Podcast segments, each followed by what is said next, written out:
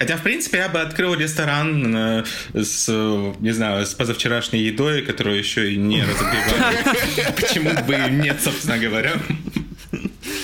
Идея для жителей Ярославля. позавчерашней У вас такое уже есть. Э, Мам, я хочу в ресторан с позавчерашней едой. У нас есть дома позавчерашняя еда. Позавчерашняя еда дома, дед.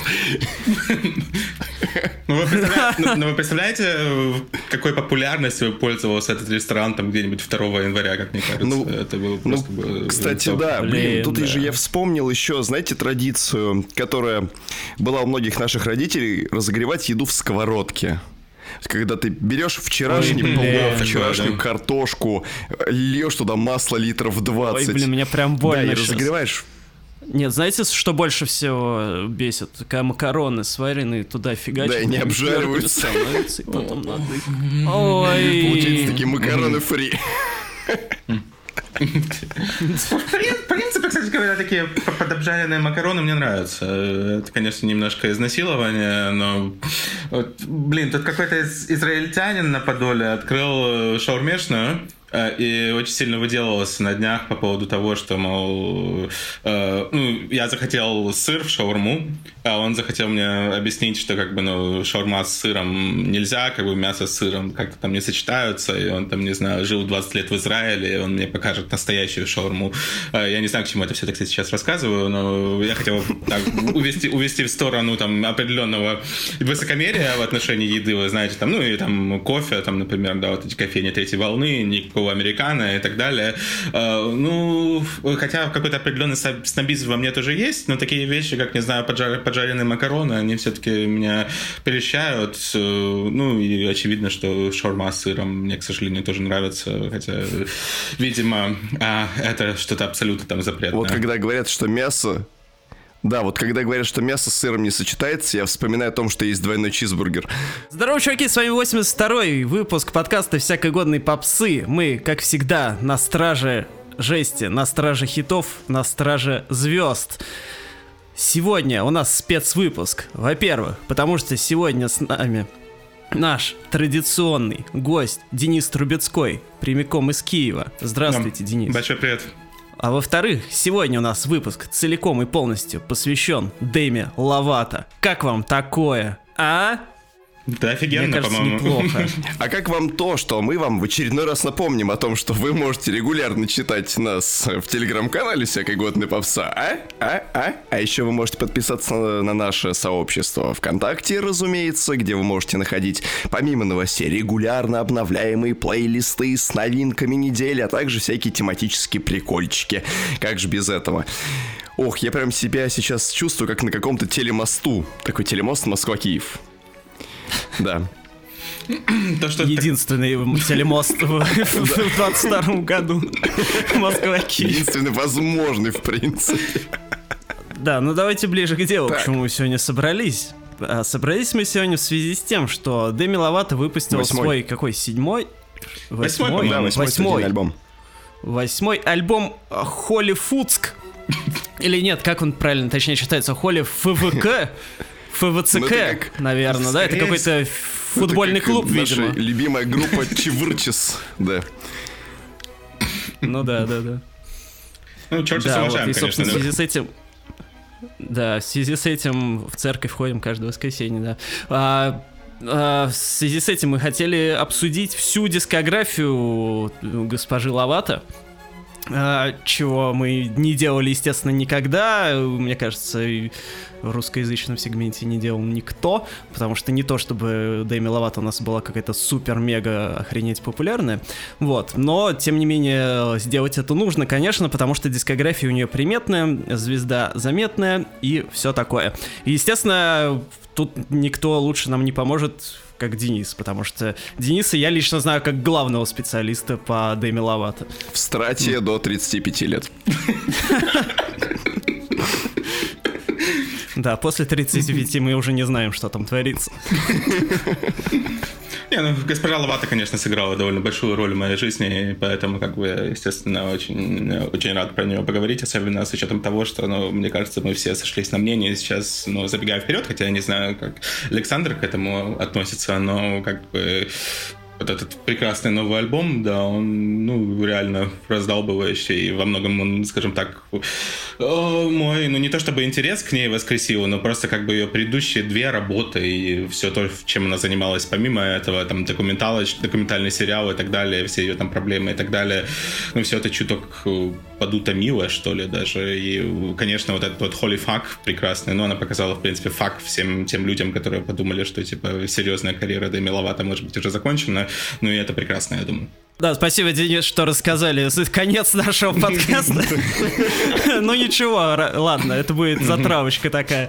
А, давайте сейчас пробежимся просто с начала дискографии и до конца, и, соответственно, Холлифак в конце полноценно обсудим. Просто ну, сейчас подведем вообще, как э, Дэми дошла до жизни такой, почему альбом получился вот именно таким, да, как э, Денис описал. Денис, для начала, можете рассказать, как вы вообще пришли к Деме? Почему вы ее так любите? Что аж ваш канал в Телеграме, на который вам обязательно надо подписаться, называется Тейлор Лавата. Тейлор, Причем... понятно, мы ее с вами уже 10 раз обсуждали. Угу. Лавата менее понятно.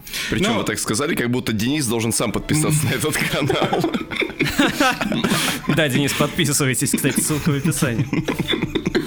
А, ну, на самом деле история такая, что, в принципе, Дэми Ловато это, наверное, первая поп-певица, которая мне понравилась в жизни. То есть Тейлор Свифт в мою жизнь пришла гораздо, гораздо позже. И случилось это, ну, кстати говоря, я был не совсем даже в том возрасте, в котором э, вся эта вот диснеевская история по-настоящему там воспринимается. То есть, как бы обычно, там, не знаю, то есть 7, 8, 9 классы. Я как-то на Дэми Ловато подсел, ну, между, между 11 классом и первым курсом университета университета э, по не совсем понятным для меня причинам. А, ну, в принципе, история достаточно простая. Как раз-таки я посмотрел великий диснеевский фильм «Кэмп Рок», где, в принципе, в главной роли была Деми Ловато, ну и с другой стороны три брата Джонаса. А, и мне что-то понравилось. И мне в приличной степени понравился саундтрек э, к фильму. Там была такая тоже прекрасная песня «This is me», которая сыграла в моем... Ну, абсолютно простая песня на четырех аккордах, на самом деле. Но для моего, скажем так, музыкального э, развития, э, не знаю, там, самообразования и так далее, это был такой очень, очень, очень важный и мощный момент. Ну и, в принципе, э, я что-то как-то начал увлекаться именно тот момент вот этой диснеевской троицы, которая, на, которая в то время скажем так, царила и играла большую роль. Ну, помимо госпожи Лавата, тут я, конечно, имею в виду госпожу Сайрус и, естественно, нашу всеобщую мега-ультра-любимицу Селену Гомес. А, и вот Дэми как-то она мне начала нравиться больше других, больше этих других, и что-то как-то начал слушать то, что она делала помимо двух фильмов Кэмп Рок. Ну, там, в принципе, первый фильм реально хороший, второй средненький, а вот саундтрек и там, и там реально очень неплохой, как я, в принципе, уже сказал. Ну и начал слушать ее как раз-таки альбомы. Ее, так я на тот момент был таким жестким апологетом рок-музыки, меня, в общем-то, так как порадовало то, что ее первые два альбома так более-менее более-менее роковые, в первую очередь поп-роковые. Она сама говорит часто про то, что это как бы больше поп-панк, но, честно говоря, панка там мне кажется, ни в одной песне особо, особо не заметил, но такой поп-рок, который, кстати говоря, периодически даже довольно тяжелый, а потом э, как раз-таки вот мой пик интереса к ней в юные годы, пик начала интереса, если вообще так можно выразиться, он на альбом Unbroken попал, на ее третий и первый по-настоящему попсовый, там были великие песни, вроде, например, Skyscraper, там тоже потрясающая баллада, а потом у нее как бы в 2013 году вышел, пожалуй, лучший альбом биографии, что-то оно как-то вот так вот э, развелось. Ну, опять-таки, подведя все это под одну большую черту, естественно, э, ну, Дэми Ловато сыграла огромную роль э, в том, что когда-то, потом уже спустя многие годы я для себя полностью открыл мир поп-музыки, и как бы огромное спасибо. Что меня на самом деле еще привлекало в ней, мы сейчас, возможно, находимся в такой ситуации, опять-таки, где у нее там 380 передозов, 35 документалок, про свою жизнь, и не всем, не всему, не, не все из этого может там воспринимать всерьез. Она там воспринимает себя сейчас как небинарную персону и так далее. То есть это все, как, конечно, местами, может быть, зашло немножко слишком далеко. То есть это не, не в плане того, что Деми Ловато не имеет права ну, видеть себя так, как она видит, там, употреблять те местоимения в отношении себя, которые она, употреб... которые она употребляет, а, но просто как бы у меня немножечко под вопросом в некоторых моментах то, что она вот все из того, что делала последние годы. А, кстати говоря, у нее сейчас менеджер Скутер Браун, это, конечно... Да, все еще. Да. Это тоже такой важный, интересный аспект. Э, ну, я не, я не верил в искренность прямо всего того, что она делала за последние годы. Но вот, а вот в юности, да, э, э, она была, ну, во-первых, она, по сути, там моя ровесница, но мне кажется, что я там ее где-то месяцев на 9 старше, но, в общем, там она 94-го, кажется, я 93-го. А, и она, ну, не знаю, такая одна из, одна из икон своего поколения, которая при этом никогда не скрывала своих проблем, э, которая при этом ну, была такой, такой довольно настоящей и не таким каким-то, не знаю, там, идеально прилизанным, э, выходящим из подросткового возраста э, человеком, который как бы делает на камеру вид, что у него или у нее все прекрасно, прекрасно. Но меня просто инспирировало то, что она все-таки ну, довольно, довольно открытой была в отношении вообще к своей, к, своей жизни, к своим проблемам. А, и именно в юности, да, для, для меня это играло достаточно большую роль. Так что вот такое отношение к Дэми, оно такое крайне многогранное, но и э, Дэми как бы сама по себе личность очень многогранная, опять-таки, там и с семейными проблемами, потому что как бы с отцом у нее не заладилось, и он, по сути, их бросил, и потом как бы с кучей неудавшихся отношений, а, проблемы там с алкоголем, с наркотиками, ну, грубо говоря, все в одну кучу. А, и э, ну, я ее, конечно, люблю такой, какая она есть. Ну, я правильно понимаю, что именно благодаря Дэме вы вступили на скользкую дорожку? Попсы. Да, абсолютно, абсолютно так и было. Э, в принципе, конечно, ну, первой, первой поп-группой в целом, э, которую я начал слушать, э, были, были Аха, но это немножко другое, конечно, как бы, и в принципе, как ну, бы, да, да, да. в принципе, как бы у Аха 10 альбомов, и я бы, на самом деле, три из этих 10 альбомов обозначил как рок-альбомы, хотя, хотя у Деми Ловато та же история теперь, в общем-то. У нее как бы в дискографии три, три рок-альбома, но ну, да но поп-музыку я начал слушать с Диснея того периода, и вот Деми Ловато как бы здесь на первом месте в плане влияния, ну и Майли Сайрус, и Селена Гомес, естественно, и Господи, прости, братья, Джо, братья Джонаса, они тоже, тоже сыграли свою большую роль. Угу.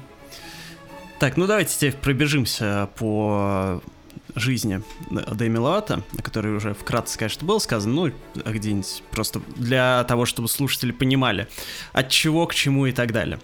Итак, Диметрия Дивон Ловато, не могу я, кстати, не э, перестать восхищаться ее средним именем, потому что, типа, когда у тебя э, среднее имя почти как геологическая эпоха называется, мне кажется, это круто.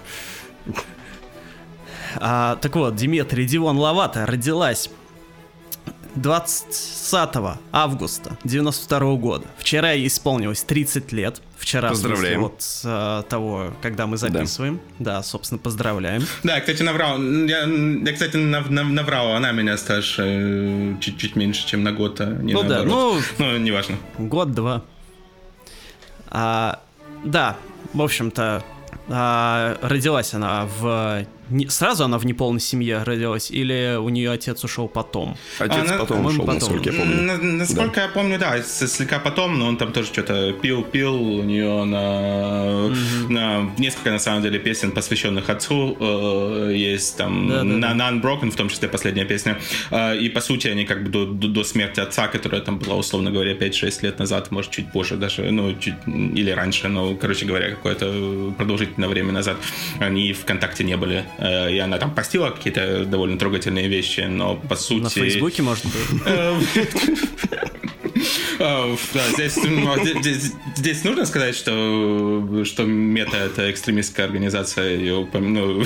Блин. Ну вот вы сказали. Ну, это, конечно, мета-ирония была с вашей стороны. Ну, от этих шуток, конечно, сложно куда-то уйти. А, но да, она в Инстаграме, на самом деле, в первую хотя. Инстаграм запрещенная в России организация, напомню вам. Инстаграм осуждаем. Ну, Ну, в общем, да, она постила какие-то трогательные вещи, но они, по сути, практически всю жизнь не общались друг с другом. Да, ну, в общем, чтобы вы понимали, проблемы, да, в жизни Дэми начались с самого начала. То есть проблемы в семье сначала, потом и в школе у нее начались проблемы, потому что ее там булили, а она потом ушла на домашнее обучение, и все такое. Вот.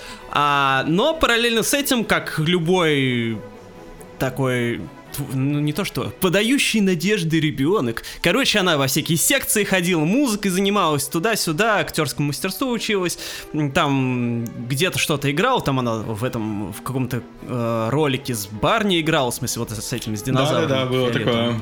Угу. Вот, там, она причем там с Селеной, по-моему, чуть ли в одном ролике да, да, да, да, абсолютно так и было. Вот. Ну, в общем, вот эта вот стандартная карьера начинающей звезды, что она везде участвует, везде что-то делает, ну и, но как-то особо никуда не пробивается. Но поворотный момент случился в 2007 году, в 15 лет, когда ей было. А, потому что ей дали главную роль в фильме «Кэмп Рок», о котором, собственно, вот Денис уже упомянул. Кэмпрок я не смотрел, честно. А, но, насколько я понимаю, это такой мюзикл типа как это, классного мюзикла, да? То есть такой стандартный диснеевский в тот момент еще такой срок направленности мюзикл. А, да, по сути, да. Ну, там довольно простой сюжет. Э, ну, там, это девочка, которая играла Дэми, ее, по-моему, Митчелл звали, но я уже, честно говоря, забыл сам. То есть я сюжет помню, а э, имена именно героев, честно говоря, не помню уже. А она, ну, едет в, в музыкальный лагерь, в котором как бы вот эти звезды Джонаса, они как бы там всем заправляют. И, ну, в том плане, что они там обучают э, и так далее. Там что-то они записывают вместе и так далее. То есть, ну, можете себе представить, что такое, все такое музыкальный рок-лагерь. Ну, и, естественно, там потом э, э, вот эта вот девочка достаточно такая простая, она, э, естественно, там воюет против там другой девочки, которая как бы не очень простая, а в том числе там из-за сердца Джо Джонаса и, в принципе, вот, ну, короче, абсолютно типичный такой, такой Дисней, но, повторюсь, э, ценность Кэмпрок только э, в приличной степени в его саундтреке. То есть там частично прямо очень хорошие песни, как минимум для жанра. И это меня прям э, покорило. Угу.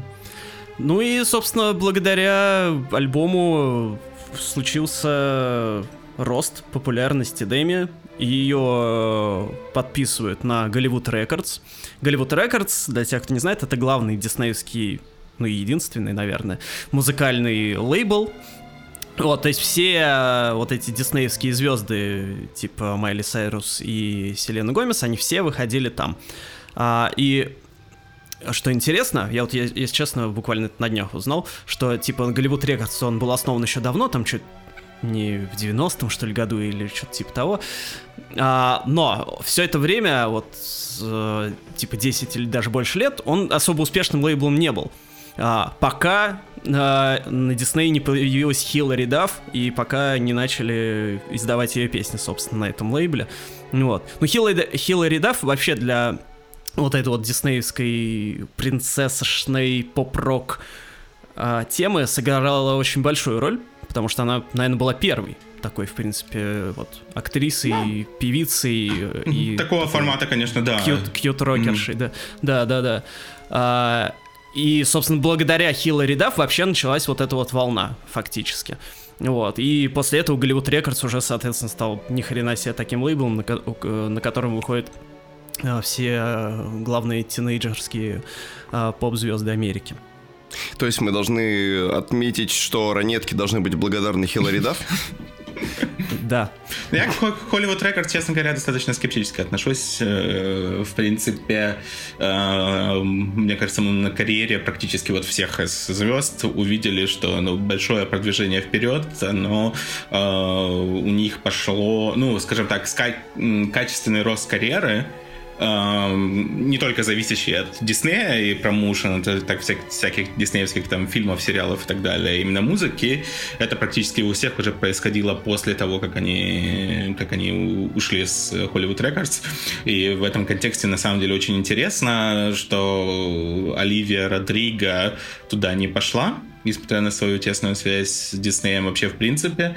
Вот э, Сабрина Карпентер с него ушла, перешла на и поуспешнее стала тоже в, в музыкальном плане. Ну и на самом деле всей троицы это тоже касается. То есть они, конечно, как, как, муз, как такие серьезные музыкальные звезды, именно они просто как популярная девочка из Диснея, они все стали уже скорее после, после перехода, скажем так, на более серьезный лейбл. Ну и мне не очень нравится, что Hollywood Records делает э, с карьерой Софии Карсон, э, которую я тоже, в принципе, как бы люблю. Вот у нее в этом году дебютный альбом вышел. Мне кажется, мы тоже солидарны в том, что альбом очень неплохой вышел, но вот прямо совсем такой прорыв сделать, мне кажется, холь, холь, ну, голливудские ребята не очень в это умеют. А, да, Голливуд Рекордс, ну, у него есть такой в репутации вайп корпорации зла, так скажем, впрочем, как и у самого Диснея уже. А, то есть, да, ну, собственно, как вы верно и сказали, что все там хорошо начинают, вот, а дальше что-то как-то... Ну, то есть, вроде как успешный альбом выходит, да, но какого-то такого развития нет. То есть, да, всегда, когда кто-нибудь уходит с Голливуд Рекордс, после этого они выпускают что-то такое ну, более самостоятельное, более то, что более от, от, отражает их личность и все такое. Изначально Hollywood Records это, в принципе, не лейбл, который создан для какого-то, для какой-то long-time работы. Это такой лейбл-трамплин. Скажем так, это лейбл-инкубатор и лейбл-трамплин, который нужен для того, наверное, чтобы взращенную звезду максимально довести до какого-то более-менее товарного вида, до издавабельного, дать ей первый опыт, первый, и вот чтобы с этого первого опыта дальше уже все эти звезды могли разбегаться по другим лейблам. Ну так проблема в том, что они подписывают контракты на сколько там, на 3-4 альбома. На 3-4 альбома, да, и потом э, реально немножко проблема уже получается. Но в случае с Дэми там, э, если я не ошибаюсь, это нужно проверить, э, но она в принципе с альбома Confident перескочила как бы на Island, ну это альбом 15 года, в принципе, один из самых ее успешных, mm-hmm а, но, по-моему, а, вот он еще был как бы параллельно издан э, и, и на Холливуде, и на, и на Айленде. А вот сейчас она уже, по-моему, полноценно на Айленде. Но вот там произошла mm-hmm. трансформация. А вот первые четыре альбома, вообще у них обычно четырехальбомовые контракты. Первые четыре альбома у нее вышли на, на Холливуде. Ну и, собственно, собственно, вот в 2008 году и выходит ее дебют, дебютный альбом Don't Forget мы его не забываем до сих пор. А, и на этом альбоме куча братьев Джонасов. Потому что, собственно, в Кэмпрок, в Кэмпрок она с ними познакомилась, э, затусила, начала сотрудничать. По-моему, даже она с кем-то потом встречалась, по-моему, с Ником, да? Она встречалась с Джо. Э, Джо сильно, а, Джо. сильно разбил ее сердце. Что касается Ника, то они долгое время были едва ли не лучшими друзьями, хотя много было слухов по поводу того, что это не, там, не просто дружба, там не на 100% дружба. И на альбоме Tell Me You Love Me, кажется, есть песня Ruin the Fred Ruin the Friendship, э, которая, ну, все считают, что это как бы песня про, условно говоря, сексуальные связи между Дэми и Ником. Э, но у них был совместный тур большой после, после, после альбома Дэми, который э, назывался, по-моему, Neon Lights Tour. Ну вот после передозировки в 2018 году, да, а, как-то угу. их дружба прекратилась. То есть они перестали так или иначе угу. появляться вместе в публичном пространстве. И, и э, там тоже так э, мельком помню, что у Дэми в Инстаграме, в сторис там были какие-то вещи, которые можно было бы интерпретировать, что там какие-то друзья ее предали, грубо говоря, и, судя по всему, это частично касается Ника. Ну, в этом сложно, конечно, разбираться. Мы там не, не знаем, что на самом деле между ними происходило, но заметно, что после 2018 года вот эта вот э, дружба между, а, между, между Дэйм и Ником куда-то исчезла. А с Джо Джонасом, там вот ее расставание, оно ну, тоже Дэйми привело к определенным психологическим проблемам в свое время. А, ну, будем надеяться, ну, я надеюсь, по крайней мере, что с, что с Дэми Джо расставался не, не, не записав голосовое на 25 секунд, как это было с, с некоторой другой известной поп-певицей. А, ну да, вот. А в 2008 году у них был расцвет хороших отношений, и, собственно, Джонасы поучаствовали в записи большинства песен альбома, ну, точнее, написания песен, потому что участвовали там они, по-моему, в одной, что ли, песне. Да, там на самом деле большая половина альбома так или иначе написана в коллаборации с Джонасами, они тоже в роли продюсеров выступали, но там только один трек On The Line, где Джонасы а, где Джонасы как бы featured artist, то есть как бы Дэми Ловато featuring mm-hmm. Jonas Brothers, но они там, естественно, играют практически на всем альбоме, ну, в музы- музыкальном плане. И вообще, конечно... А, ну вот. Ну, то есть там есть песни, где они не участвовали, но, в принципе, они играют на двух третях альбома, я бы так сказал. Mm-hmm. Ну и, собственно, альбом Don't Forget это то, что вот уже Денис как уже упоминал, то, что это поп-рок, такой вот типичный тинейджерский, диснеевский, э, середин 2000-х, уже конца даже 2000-х. Такой альбом просто чисто про веселье, чисто про фан, без э, каких-то самокопаний, без э, суперсерьезных тем. Э, Дэми сама там писала песни все, ну, в смысле, с автором их была, там как бы нет песен, которые там, кстати, она там, одна там, написала. Там, кстати, не, не, ну, там есть, кстати говоря, одна песня, которую одна одна написала. Одна? А, а, все, и окей. там есть, э, насколько я помню, две песни, в написании которых она не принимала участие. А, то есть там... Ну, окей, та, в большинстве, там, ну, это все мелочи, естественно. Угу. Вот, ну и, собственно, альбом офигенный, на мой взгляд. А, то есть, если вот вы хотите такой классический поп-рок того времени услышать, то вот Don't Forget прям идеально заходит. То есть, он весь про про танцы, про раздолье и так далее. Ну, там, собственно говоря, уже первая, первая песня задает как бы тон Land, как бы такая очень... Э, ну да. Да, опередила немножко свое время своим названием. А, ну, классный такой хит, в принципе, один из таких основных хитов э, ранее Лавата. Тут, думаю, нужно отметить вот эту полубалладку Don't Forget, которая непосредственно название альбому дала. Это тоже, в принципе, классика юной Лаваты. Мне оттуда очень нравится песня Until You Mine. Она такая очень, с одной стороны, немного лирическая, с другой стороны, припев там такой очень раздалбывающий, роковый. Ну, в принципе, альбом действительно, ну, почти без, почти без слабых мест. Мне там не особо нравится как раз-таки песня, на которой Джонас Brothers задействованы, а в остальном, в общем-то, ну... Это очень... the line? Да, да, она мне, она мне средненькая, да. А, ну, в, а в остальном ну, слушается на, на, на одном дыхании, на самом деле. Ну да, альбом на самом деле, правда, напичкан просто хитами, хитами, еще раз хитами. И Get Back, и Trainwreck, очень замечательная композиция. Единственная претензия у меня к альбому, это то, что композиция The Middle находится не в середине пластинки, конечно, а ближе к концу. Но это уже, пожалуй, моя вкусовщина, исключительно такой конструкторский э, интерес, и я просто домотался с нифига. Ну и Believe in Me, конечно, я всегда очень любил, как заканчивается пластинка. Это тоже всегда прям очень классный удар.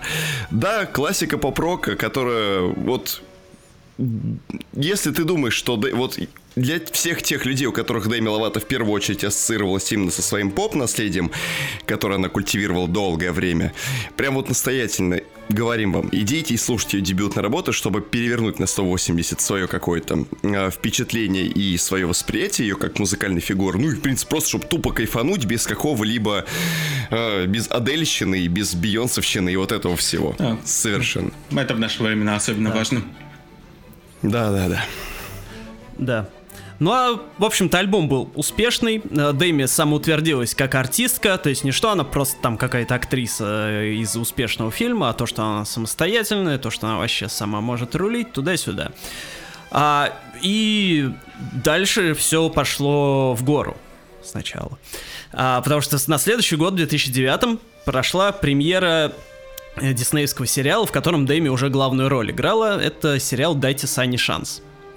Вот, Денис, вы его смотрели? Да, смотрел, естественно. Ну, там Дэми была два сезона, а потом его переделали, немножко реформатировали, когда она оттуда ушла.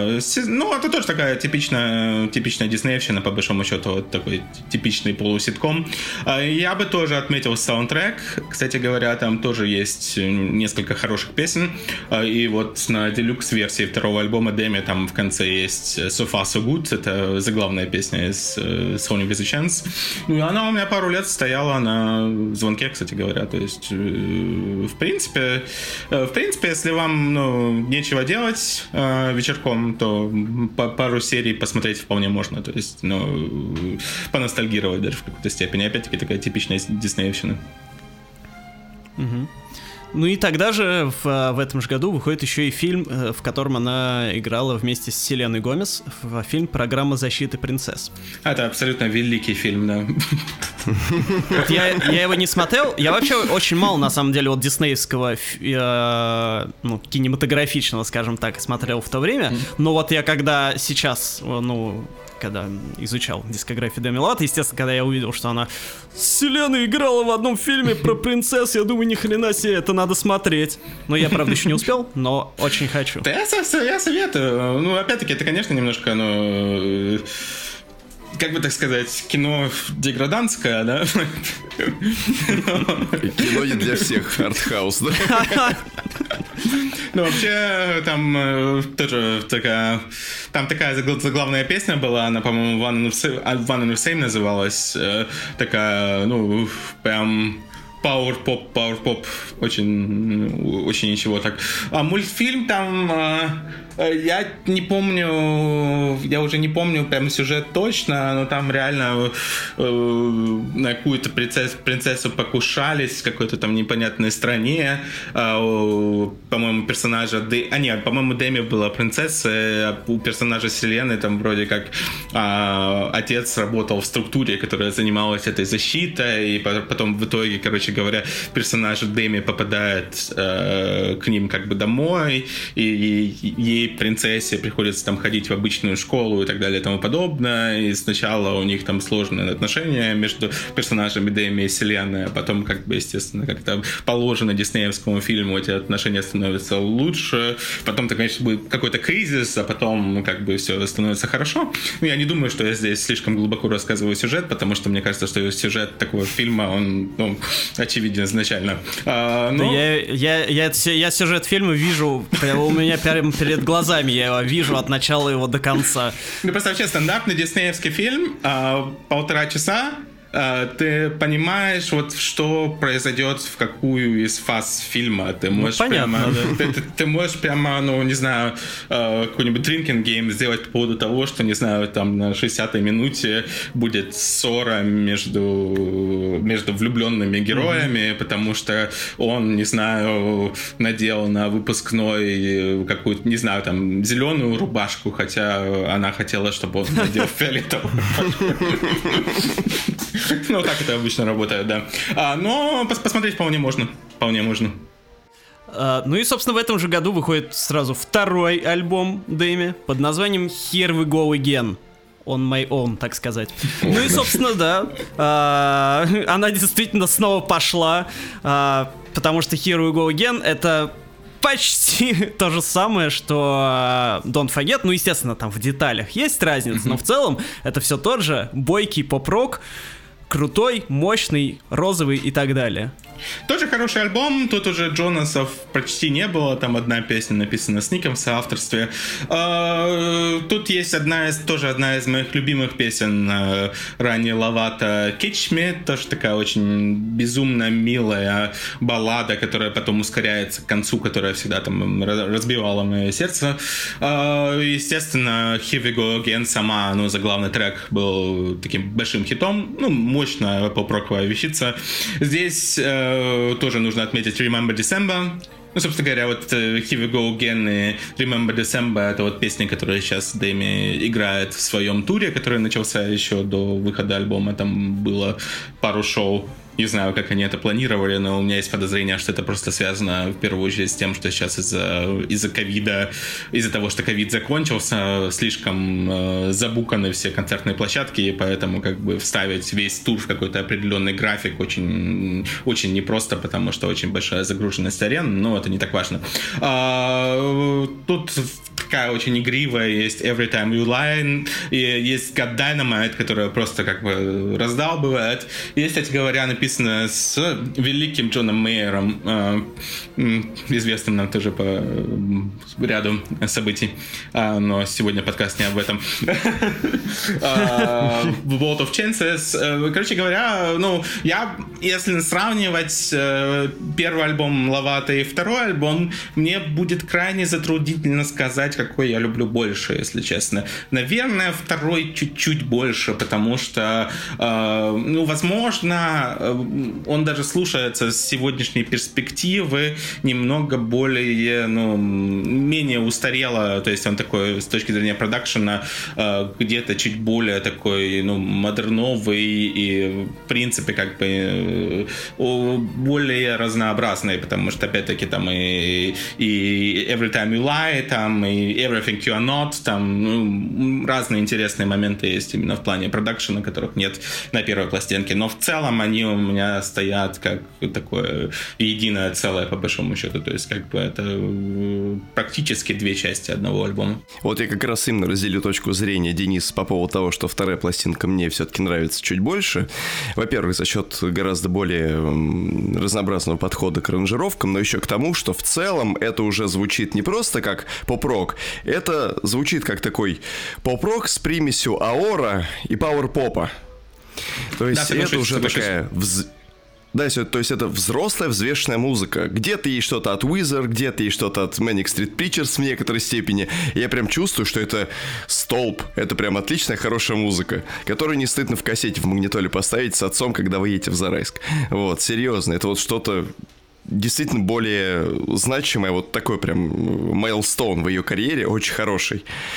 Я, кстати, Поэтому, пытался да. своему, своему отцу показать э, песни Дэми в тот момент. Ему, в принципе, ну, он крайне скептически относился к, к поп-музыке.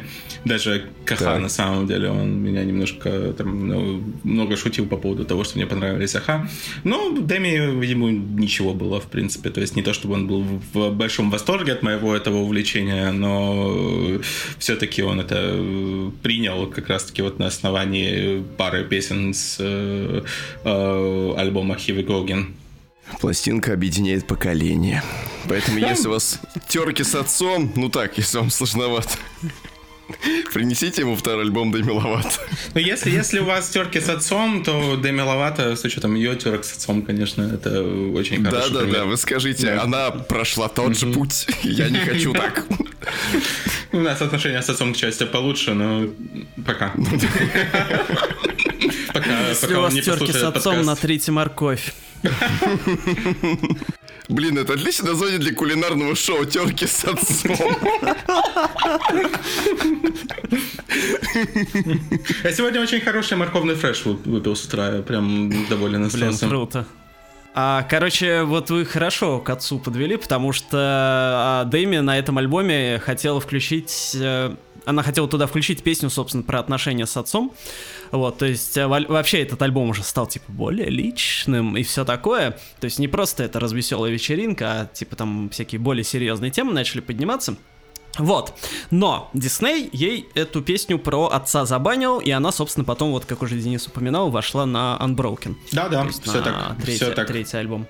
Вот. То есть, к чему я это замечание сказал? К тому, что как можно вот ретроспективно заметить, почти с самого начала карьеры, то есть со второго альбома, Дэми хотела вот эти все свои личные темы и проблемы включать в песни, и позже они станут, ну, таким центральным вообще местом в ее творчестве. С альбома Unbroken более-менее это начинается. А, ну и, собственно, в девятом году заканчивается такое а, радужное, а, радужный период. Суще... Окей, ладно, радужный в другом смысле попозже начался. Короче, солнечный период в а, творчестве Дэми заканчивается, потому что дальше начинаются проблемки. А, в 2010 году выходит Camp Rock 2, вот, а, ну это пока еще хорошая новость. А, Денис, как вы его о нем отзоветесь? Вы же смотрели, ну, наверное? Да, ну конечно. Ну, фильм послабее первого, как я в принципе уже сказал, но, но саундтрек снова хороший. Саундтрек снова хороший. Это если коротко. Ну и потом она, собственно, едет в тур с Джонасами снова. Но внезапно после одного из концертов по-моему, чуть ли не сразу с э, концерта она берет и уходит в рехаб. Потому что оказывается, что все это время Дэми счастлива не была, она страдала от депрессии, от э, пищевого расстройства, от, э, как это по-русски, self-harm, Self-harm, сама, да. сама, нет, это можно и по-русски сказать. Саморезка. От саморезки, Сама- да? Саморезка с отцом. Да, А, и, в общем, да, она писала и говорила о том, что она себя селф-хармит и пытается потом излечить это состояние при помощи алкоголя и запрещенных веществ. Да, вот, и я напомню, э, что реабилитации самостоятельной такой. Напомню, что ей 18 лет э, в этот момент было всего. А, и, собственно, вот, да, то, что вы про наркотики упомянули, она э, этим стала увлекаться еще на съемочной площадке Диснея чуть Да, ли не. еще- По-моему, она еще уже в об этом рассказывала. Еще в Camp Rock е, по сути, да, вообще как бы она... Да, да, если, да. если говорить про вот эту документалку, которая вышла у нее, ну, такой документальный сериал, который вышел вместе с э, альбомом Dancing with the Devil, с предпоследним ее альбомом, она там, в принципе, рассказывала, что там и какие-то эпизоды сексуального насилия были на площадке, э, не конкретизируя, то есть как бы experience, судя по всему, был так себе. Да, а, и в одиннадцатом году, собственно, спустя там ну, несколько месяцев, она из этого рехаба вышла, вот, призналась там, что у нее и булимия, и анорексия, и биполярное расстройство ей диагностировали, и нервный срыв у нее был. Ну, короче, ничего хорошего. Но, вроде как, одиннадцатый год, из рехаба вышла, о проблемах рассказала, вроде бы все и хорошо. Еще и альбом выпустила новый, Unbroken, не сломленная. Вот, еще и э, документалку свою первую выпустила. У нее много документалок.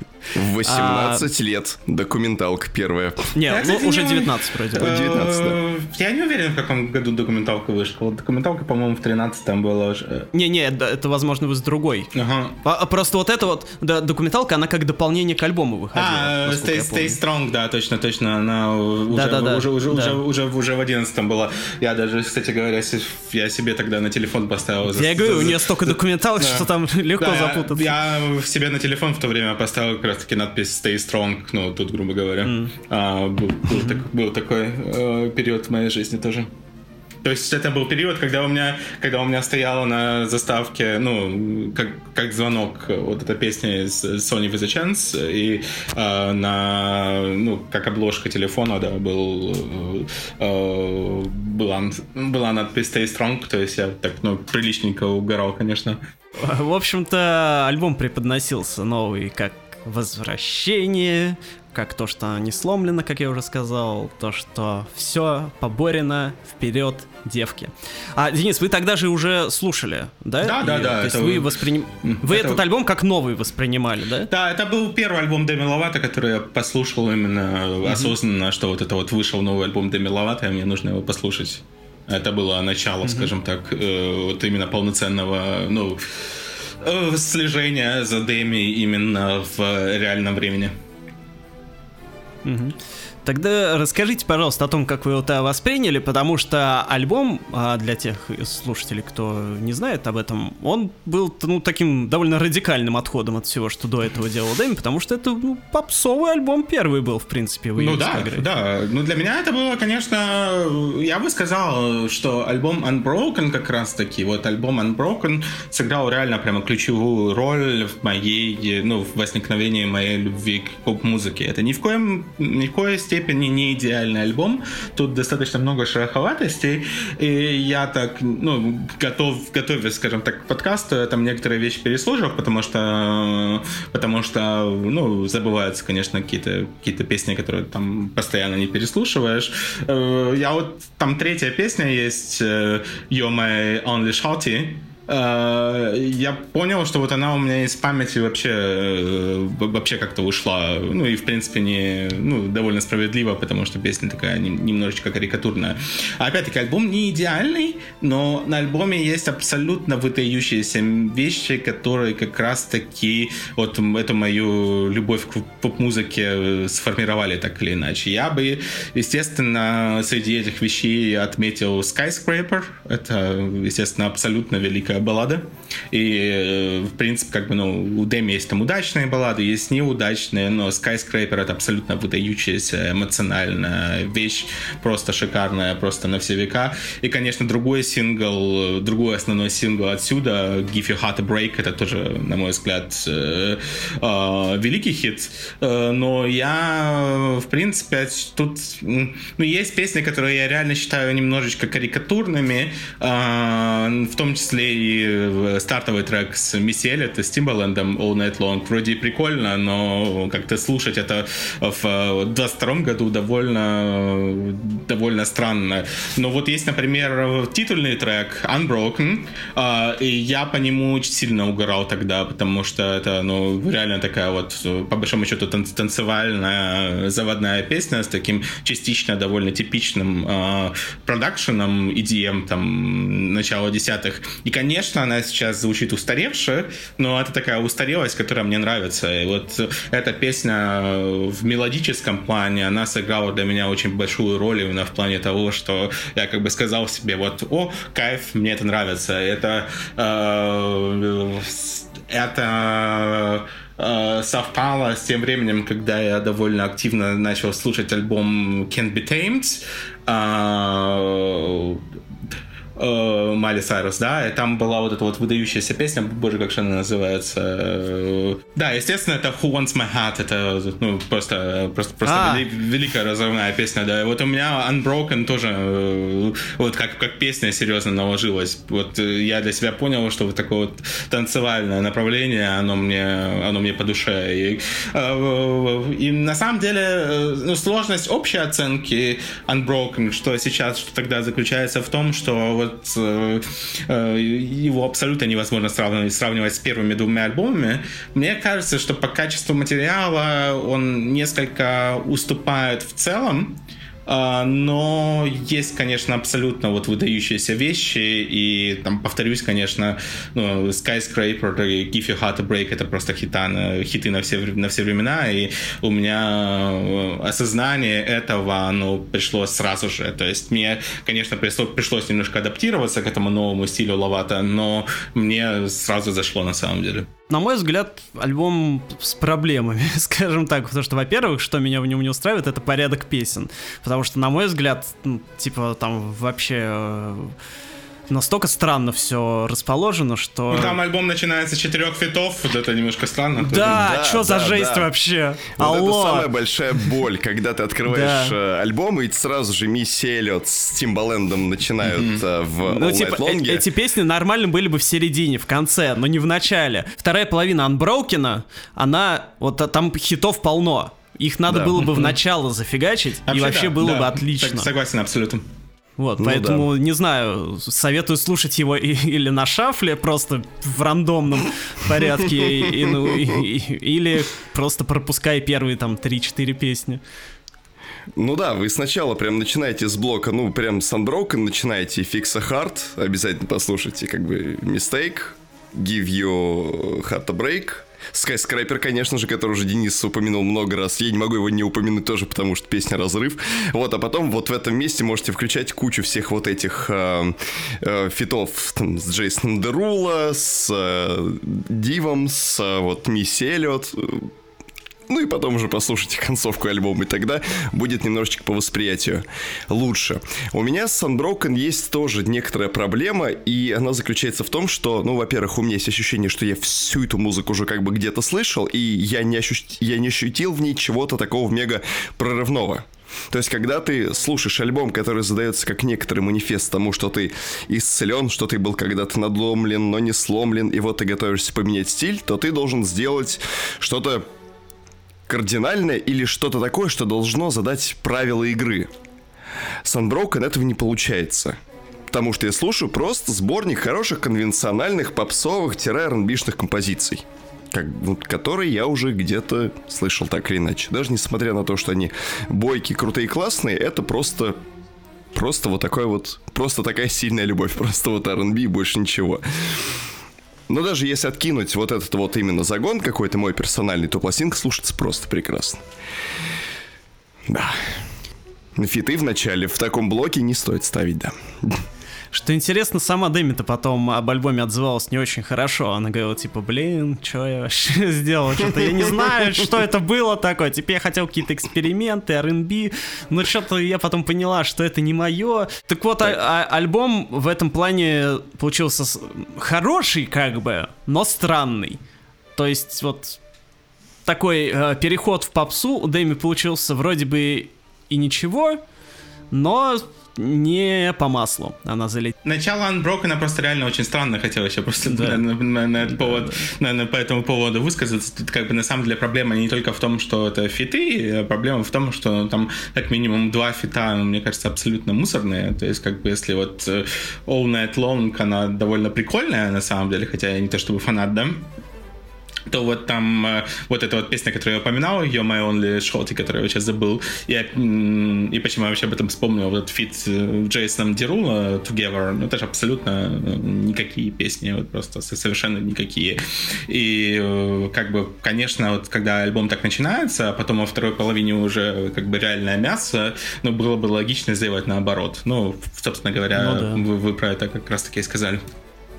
Угу. Да. Так вот, а, а, начало в, в такой в ультрапопсовой э, стезе у Дэми получилось не очень, но вот в тринадцатом году вот она себя тогда уже реабилитировала по полной, потому что в 2013 году вышел альбом Дэми. Вот это вот вообще, ребята, вот я его никогда не слышал полноценно до вот недавних пор. Ну, я хиты оттуда слышал, естественно, а, но полностью не слышал. Ну, я послушал, я вообще охренел! Потому что, ну, Дэми, ну, короче, вот у всех таких вот больших поп-звезд в начале десятых примерно выходили вот эти вот у каждой почти был такой супер танцевальный альбом. А, у Бритни Спирс а, была Фем Фаталь. Фем Фаталь, yeah. Да, да, да. Вот. А, в общем, у каждой почти найдете. у Тейлор только не было. Stars Dance. Да, Stars Dance. Да. У Тейлор была только одна песня. А, это самая ну, это ж не они в Trouble имеется в виду, или? Да, она, она, да, я про нее. Потому что... Там дабстепа довольно много, да? Да, вот, дабстеп, да. Тейлор только один раз вступила на эту дорожку.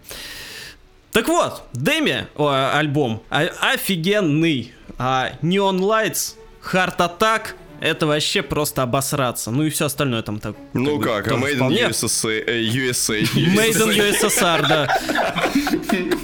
Простите, пожалуйста, у меня деформация. Вот. А, вот что значит люди, вот что значит люди живут в России в 22 году. Да-да-да, Something That We Not. И, конечно, композиция Nightingale, потому что песни про соловьев не могут быть плохими. Вот. Да, а ведь то нужно было, по сути, сделать что? Нужно было взять за основу поп, добавить туда синты, добавить туда дэнсы, добавить туда побольше bubblegum а, и все. И теперь пластинка начинает работать как надо. Вот почему нельзя было вместо Unbroken записать э, альбом в звуке Дэми? Ну, э, об этом мы можем только спекулировать. Э, хотя, Давайте поспекулируем, э, впрочем. Хотя, хотя мы можем позвать как раз-таки Соловья, он расскажет, наверное, почему точно. Соловьева заодно тоже. Вот это будет фит. Но э, альбом Дэми. Э, перейдем к серьезным вещам, да? Эм, да. Uh, ну, во-первых, лучше, вот если мы говорили, если мы сейчас говорили про Unbroken, говорили, что ну, альбом начинается так себе, непонятно вообще как. Вот лучшего способа начать альбом, нежели с песни Heart Attack, невозможно. Это просто... Ну, типа, когда ты на первой же песне, у тебя инфаркт, да, и просто как бы ты все равно остальное все не услышишь. На мой взгляд, это, кстати говоря, первый, первый был хит, в принципе, Лавата, который был так серьезно замечен на постсоветском пространстве. То есть Heart Attack довольно ну, кстати, активно... наверное, да довольно активно ротировалась по радио. Я помню, что мой одногруппник мне еще даже сказал, что, мол, слушал по радио, и вообще крутая песня, вообще, вообще класс. Э, чего я, в принципе, ну, немножко, не ожи... немножко не ожидал. Ну, тут реально, по сути, вот э, тут даже там вот эта пара балладок под конец, да, там Shouldn't Come Back, Warrior, это же тоже очень хорошая песня, может быть, не, может быть, Warrior не совсем дотягивает до уровня Skyscraper, но это тоже такая э, классическая песня Дэми. А в остальном, ну, э, э, написать песню круче, чем Neon Lights практически невозможно, как мне кажется. Really Don't Care, ну, это, это да. разрыв, там опять-таки Firestarter, uh, Never Been Hot, какая же прекрасная песня на самом деле, тоже как бы такой танцевальный улет, который сочетается очень хорошо с какой-то определенной э, эмоциональностью. Там, и, опять-таки, ну, это вот прямо практически идеальный альбом, и, естественно, на мой взгляд, это как альбом лучшая пластинка в дискографии Дэми Ловато. У нее э, на двух пластинках, которые последуют после этого, возможно, есть хиты, э, ну, не то чтобы лучше, но где-то, возможно, еще громче стрельнувшие, особенно ну, международно и, и заслуженно, в общем-то. Но именно как пластинка, я думаю, что Деми это вот как минимум вершина поп-эры Лавата. Вот это вот э, практически идеальный поп-альбом, на мой взгляд. Ну, я соглашусь, да. Для меня, наверное, это самый крутой альбом тоже. Вот, потому что, как бы, ну, практически от начала до конца там разрыв, разрыв и все такое. А, как бы тут про него особо больше ничего не скажешь. Вот, да. там, ну, понятно, что он был успешным, все дела, хиты. А, следующий альбом а, выходил в 2015 году. В 2015 году мы э, доходим наконец-то до момента, где я уже слышал Дэми Ловато э, актуально, скажем так. А, вот, и тогда, как, еще до того, как альбом вышел, я слышал сингл Cool for the Summer, вот, угу. и это было прям вот на заре того, как я начал увлекаться современной попсой. Вот, и вот она меня, конечно, прям вынесла просто нахрен. Это самая моя любимая песня э, Лавата. А, и, на мой взгляд, это вообще одна из самых величайших песен десятых. Вот, потому что она, она просто, вот, ну там слов нет, она идеальная от начала до конца. Как же там слов нет? Там текст. Я не слушаю, не забывайте. Я думал, вообще это инструментал. А, на самом деле, конечно, ну, символично говорить Cool for Summer в 22 году, потому что TikTok принес большой ревайвал этой песни в этом году, и она... Ну, да, я что-то я что-то пропустил. Да, она снова стала очень популярной, ну, а. не настолько популярной, как некоторые там песни 87 года, а, но в принципе, тоже как бы ну, сейчас на натуре э, Дэми заканчивает э, Кулфу самый свой сет-лист, и, ну, сейчас это все в роковой обработке звучит, ну, крайне убедительно и классно.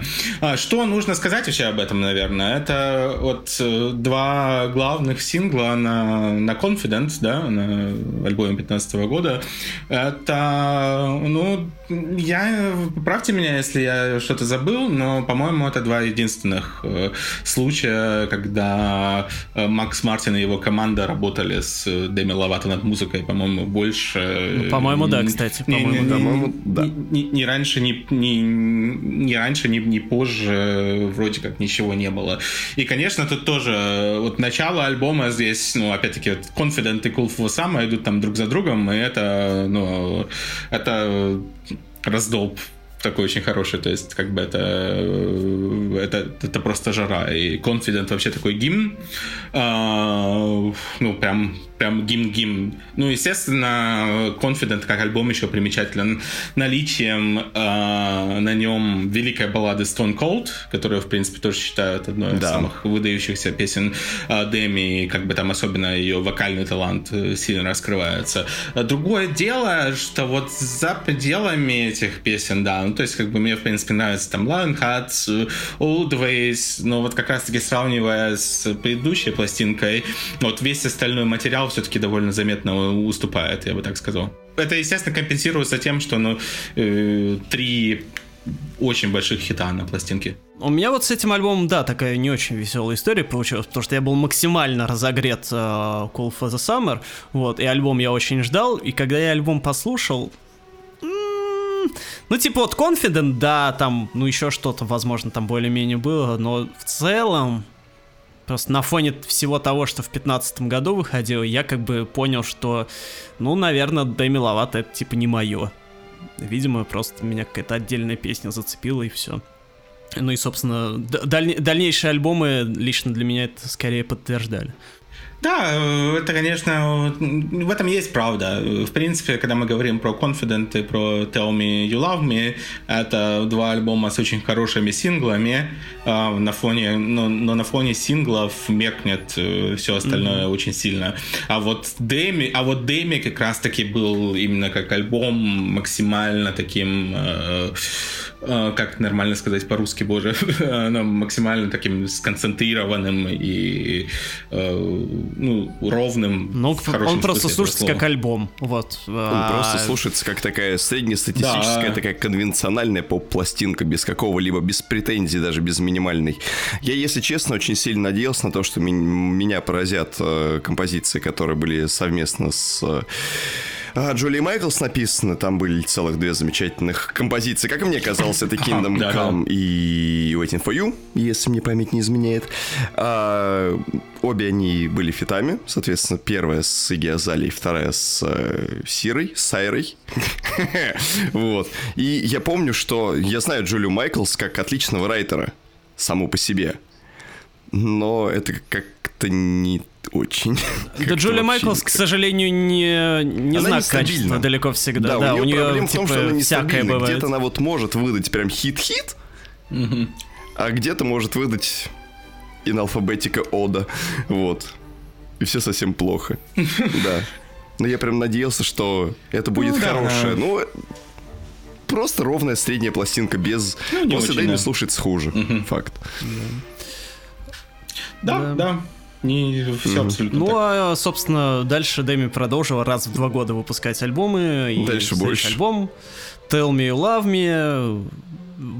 Вот его я уже ждал не особо, если честно. Там две песни, синглы, да, как вот Денис уже правильно сказал, были ок, но когда я послушал весь альбом, что-то я еще больше приуныл, чем от Конфидента. Там есть, э, конечно, ну, мне в принципе нравится вот это Ruin the Friendship, про который я говорил уже. А, но в остальном, ну, Games ничего так, в общем-то. Но, но реально, это альбом, ну, You Don't Do It For Me Anymore тоже, в общем-то, неплохая песня. С нее открывался, насколько я помню, сет-лист того тура. А, но в остальном, я одного не понимаю, честно говоря, по поводу этого альбома, так достаточно глубинно и глубоко. А, вот она в шестнадцатом году, по-моему, выпускала песню Body Say. А, такой очень хороший промо-сингл получился, прям такой мощный. Uh, такой сексуальный, в общем-то, такой дэнс-припев, по сути, из сочетания такого дэнса с игривым R&B. Ну, реально прикольная песня. Я не могу простить э, Диметри Деван Лавата, что, э, ну, что эта легендарная певица умудрилась не внести, ну, не, не дополнить альбом Tell Me You Love Me этой прекрасной песни. Она бы сделала альбом гораздо лучше, но что, что, что ж поделать, мы довольно часто возмущаемся по таким, по таким поводам. Но в этом году меня совершенно убил Конан Грей, на самом деле, который величайшую песню Телепав не включил, не включил на свой альбом. Это если отходить от темы, но вот у меня просто сердце разбилось абсолютно и полностью. Я не знаю, как так можно делать. И вот здесь, опять-таки, была вот эта песня Body Say, которая, ну, прекрасная, на мой взгляд, и она в итоге не удостоилась чести быть на альбоме. А так, в принципе, на самом деле, вам ничего ничего помимо, помимо Sorry No Sorry, Tell Me You Love Me сдать там особо не нужно. Еще бы я просто отметил, что из, э, что, что, что из этой эры, в принципе, э, песня Деми с э, диджейским трио Cheat Codes, которая называлась No Promises, и она тоже такая очень, очень неплохая. На нее, в принципе, можно обратить внимание тоже. Это из того, что выходило плюс-минус рядом с альбомом, по-моему, это было даже даже в какой-то форме включено на какую-то из делюкс-версий. А так, да, ну, тут нужно, конечно, отметить, что Sorry Not Sorry, возможно, в принципе, самая успешная песня в карьере Лавата, коммерчески, как минимум. А, ну, мне нравится, э, не могу сказать, что я прямо фанат ее. А, ну, и Tell, Tell Me You Love Me, опять-таки, ну, хорошая песня, реально, ничего не скажешь. Но в целом альбом, ну, я Unbroken люблю больше, чем этот альбом. скажем А, так. коль вы упомянули трек с Codes, то можно тут же вспомнить, что и в 2018 году выходил фит, ну, точнее, Дэми Ловато была на фите у Clean Bandit, Clean Bandit, на, на песне Соло, которая, собственно, насколько я понимаю, это самая популярная песня с участием Дэми Ловато на постсоветском пространстве. Вот, и, наверное, думаю, так, я думаю, да. большинство наших слушателей знают Дэми по ней именно. Ну, хотя бы слышали где-то. Да, да, я бы сказал, что соло, наверное, самая популярная песня вот э, здесь, грубо говоря. Sorry Not Sorry, она была довольно долго на первом месте в американском поп-чарте билборда, и, в принципе, она была, я думаю, что самая высокая песня э, у Ловата, в принципе, именно в билборде, но я уже не помню, какое место она занимала. А, Да, соло, по-моему, в 2018 году выходила. Что самое интересное, а, у Дэми Ловато на втором альбоме на, на Here We Go Again есть А, песня соло. да. А, то есть, как бы она спустя, то есть она, грубо говоря, спустя там 9 лет снова выпустила Да, но соло. там-то песня была на соло, сольном альбоме, а тут не Ну. на сольном альбоме, поэтому как-то сомнительно. Да, тут, в принципе, не на альбоме, да. но- Нет, там она на альбоме-то Клин Бандита выходила, но типа это ж не соло-альбом, извините, как-то это вра- врать нехорошо. Ну да. И- Вообще странно выпускать песню соло на, на, на альбоме э, Clean Bandit, потому что, ну, Clean Bandit там, там не бывает Ну, они бандиты, соло, естественно. В принципе, все песни Хотя фиты. чистые. Да. Кстати, песня, пе- песня, песня, конечно, интересная. Э, По сути говоря, песня соло про мастурбацию. А, ну, это реально так, и, в принципе, даже клип на это указывает в некоторых моментах. А, ну, мне она нравилась. Ну, хотя, я не знаю, это... Что плохого в том, что людям нравятся песни про мастурбацию, правильно? Это нормально. Не такие уж и чистые бандиты, я хочу сказать. А, ну и- да, и кстати, с альбомом Tell Me You Love Me вышла вторая документалка Дэми а, про нее. У нее, кстати, была О, еще боже. документалка не про нее. Про, она там была какая-то документалка просто в продюсировании или в создании, короче, ко- которой она участвовала, короче, там про, ну, всякие ментальные проблемы и все такое. Вот, а здесь вышла вторая документалка чисто про нее, и она там, собственно, в очередной раз рассказывала, как она там рехабнулась, как она у нее там со здоровьем дела, все ее проблемы и все такое. И вроде бы снова все хорошо, она вылечилась и все такое, но наступил 2018 год. И вот тут мы подбираемся к той отметке, с которой я начал знакомиться с Дэйми Ловато, в принципе, более детально и очень сильно. Потому что в 2018 году ее стало в инфополе очень много. Чересчур много. И разговаривали о госпоже Ловато в первую очередь не в связи с ее музыкальными достижениями, не в связи с ее прекрасным альбомом Дэми, не с двумя дебютными альбомами, вы уж извините за странное словосочетание, которые задали планку в тинейджерском таком поп-роке, а с передозировкой запрещенными веществами, которая случилась с ней как раз вот в 2018 году. Так там И самое всё. интересное это, самое интересное что? Сначала она выпускает 21 июня сингл Sober, в котором она, э, ну, Sober, соответственно, трезвый переводится, да? Вот, она Ну да. рассказывает в, в песне, что она снова страдает опять от э, всех своих зависимостей, алкогольной, наркотической и так далее. Мгм. Ну да, она там как раз... Она там лет 6-7 не пила, а вот она сорвалась и написала Да, про эту да, песню да. сразу же. А Как спустя пела месяц... Evanescence Call Me When You Sober. Так. А спустя месяц, 24 июля, случилась новая передозировка. А, собственно, вот о которой, да, как раз тогда очень-очень много писали, о чем вот Александр уже упомянул. Да. Ну, э, что можно сказать по этому поводу? Спасибо, что выжила. А, ну, Нет, ну да. Нет, бля, на самом деле, да, потому что, как бы, если бы она э, умерла, в принципе, это в той ситуации было не так уж и нереально. А, Там, э, если бы врачи позже приехали, то, в принципе, Деми Ловато, может быть, с нами уже и не было бы. Ну, что сказать? Жизнь у нее, конечно, сложная выдалась. Пока что тут ничего не скажешь. Да.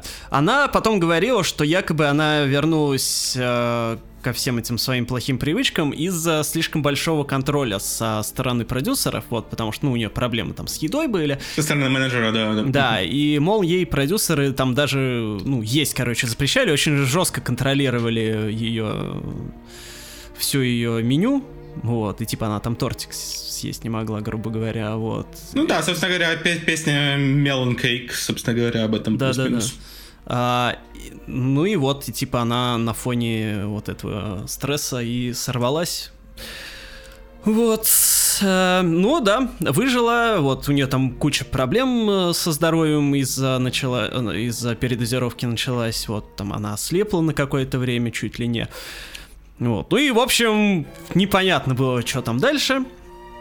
А, но, к счастью, вышла новая документалка в 21 году, вот, в котором Дэми Ой, в очередной раз рассказал, что все в порядке, вроде бы, что она лечится, что жизнь ее тяжела, ну и, короче, вот рассказала она обо всех своих проблемах, плюс рассказала вот о том случае, о котором Денис уже упоминал, что ее в 15 лет э, изнасиловали кто-то из съемочной группы э, диснеевской, плюс она еще рассказала, что в 18 году прям в ночь когда вот у нее та самая передозировка была, ее еще раз изнасиловали. Ну, короче, просто... Да, да, вроде как, вроде как тот чувак, который принес ей наркоту, а, ну, вот. нее как бы... Ну, короче, короче, дилер вроде как ее изнасиловал. А, зашибись, да. Не, не, смеш... не, не смешно вообще, но, но, но, но пиздец, конечно. А, просто, да, просто вот это вот, это вот все, оно как наваливалось, и ты думаешь уже, блин, когда это духа уже закончится. А, и, в общем-то, да, а в том году она же еще себя, она каминг совершила. У нее, точнее, было несколько каминг когда она сначала говорила, что она пансексуалка, потом говорила, что она не бинарная персона, потом она сказала, что к ней надо обращаться как они, ну, в смысле, что она типа не мужчина и не женщина, а они. Вот. Но, кстати, я... А сейчас, кстати, сейчас, кстати с ней, с ней, к, ней, к ней снова можно обращаться. Да, она, да, я вот хотел просто заметить, да. на всякий случай, если нас слушают какие-то пуристы, mm-hmm. которые считают, что мы ее неуважительно называем она, она разрешила. Сказала, что новый альбом... Разрешила, да. Да, что новый альбом отражает ее, вроде как, насколько я понял, что новый альбом отражает ее женскую сущность, и поэтому сейчас к ней можно обращаться она. Окей. Ну, плюс-минус, да. Ну, это, конечно, все сложно понять. Ну, но... да.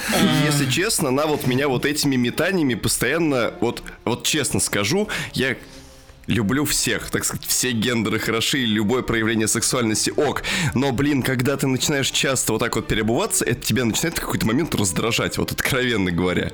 Ну, это потому что как мальчик, который волки кричал, кажется, что, ну, типа, что он просто вот. постоянно какие-то инфоповоды генерирует. Ну, я да, увер... да, я да, как да, бы да. не... Вряд ли она это делает не искренне, и вряд ли она это делает, типа, просто, ну, ради хайпа, скажем так, вот. Но просто это сложно уже серьезно воспринимать. Да, то есть как бы момент зачем ты это делаешь? Ты, Абсолютно. Э, ты, э, скажем так, паразитируешь на ЛГБТК плюс теме, или ты действительно пока еще не можешь понять, кто ты и что тебе с этим делать, и ты просто каждые две недели у тебя новые проявления сексуальности. Ну, блин, ну остановись. Найди уже какую-нибудь себе по нраву. Ну, ну, как, так вот. Когда мы дойдем до того, что Деми Ловато это оно. А... Прости, Дэми. Так вот, значит, в 21 году, помимо вот этого всего прочего, еще и музыка новая выходила от Дэми. Собственно, да. фактически новый альбом под, под названием Dancing with the Devil, The Art of Starting Over а, был саундтреком к вот этой самой третьей документалке. А, Которая, в общем, так е... и называлась, да? Да, собственно. Дэми Ловато, Dancing with the Devil. Да, мы этот альбом подробно обсасывали в прошлом году в нашем каком-то 50 каком-то там подкасте, можете послушать. Вот, я просто в очередной раз скажу, что, на мой взгляд, это самая худшая вообще работа в истории Ловато. Ну, мы не знаем, конечно, что дальше будет, но мне кажется, ниже этого уже сложно пасть. Там несколько хороших песен было, окей. Он не то, что прям совсем отстойный. Но в целом это просто, ну вот, э, воплощение новой искренности в самом плохом смысле слова. То есть вот Элли Голден, Говщина, Аделевщина и вот это вот все. Да, эту пластинку даже не спасает наличие фитов с Ноа Сайрус и Арианы Гранде. в том числе. А, хотя должен, должен отметить, что вот песня с Ноа Сайрус, это баллада Изи, она очень, очень хорошая, конечно. Она, там, там абсолютно выдающийся бридж в конце.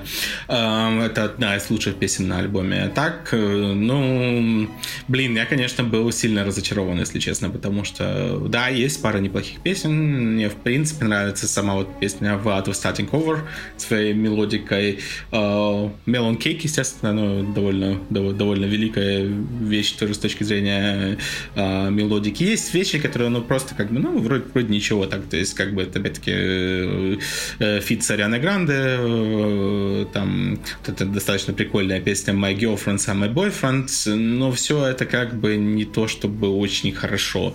То есть, как бы, ну, окей. Но скорее не окей, чем окей на самом деле. То есть э, альбом мог бы стать значительно лучше, если бы с него убрать там песен 7, потому что он прям очень сильно раздутый. Э, но он бы все равно не стал хорошим от этого, прям таким хорошим-хорошим. Это, этого с этим материалом сделать было нельзя. Ну, в принципе, можно из этой пластинки отсечь первые три песни, которые там выделяются как бы в отдельный блок. Там же, по-моему, насколько мне не изменяет память, там же сначала идет один блок, потом идет интро, да. и потом идет основное да, тело альбома. Вот если взять, в принципе, вот эту часть до интро отрезать, пластинка не потеряет вообще ничего. Ну, кстати говоря, э, Dancing with the Devil сама, она, наверное, относится там, к более хорошим песням альбома, а вот, э, а вот э, Anyone, Ой, Anyone вообще возвращалась. А духа! абсолютно... Да. Да.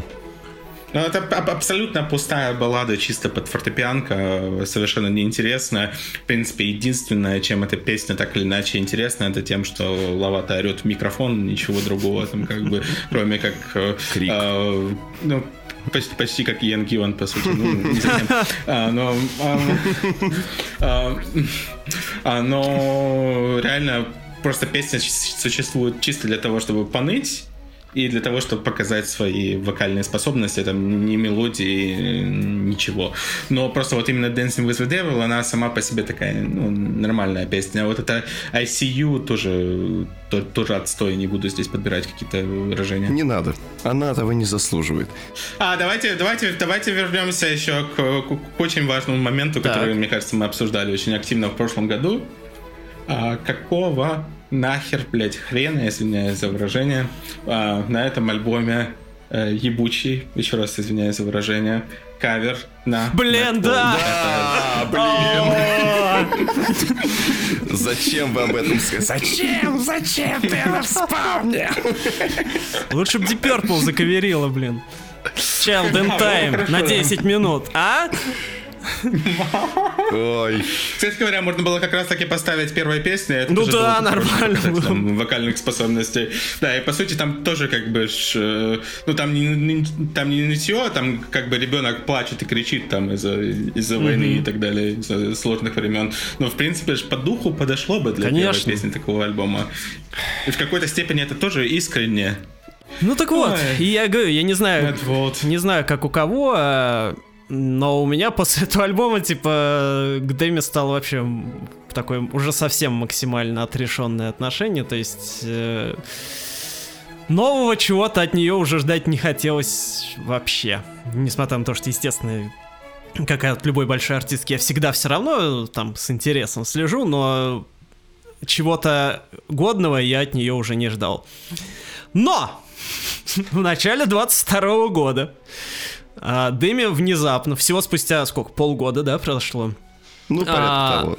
А, она да. внезапно начала выкладывать фотки какие-то, да, промо, где она объявила... Так, запрещенная соцсеть в нашей стране. Она объявила... Признана экстремистской. Да.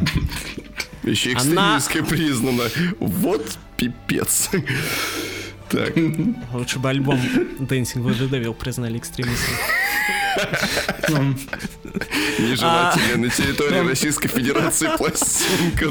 Блин, короче, реестр нежелательных альбомов.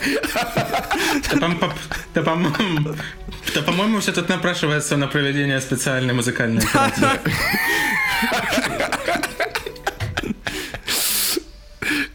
Короче говоря, Это вы начале называете до- это альбомом, мы называем это специальной музыкальной операцией.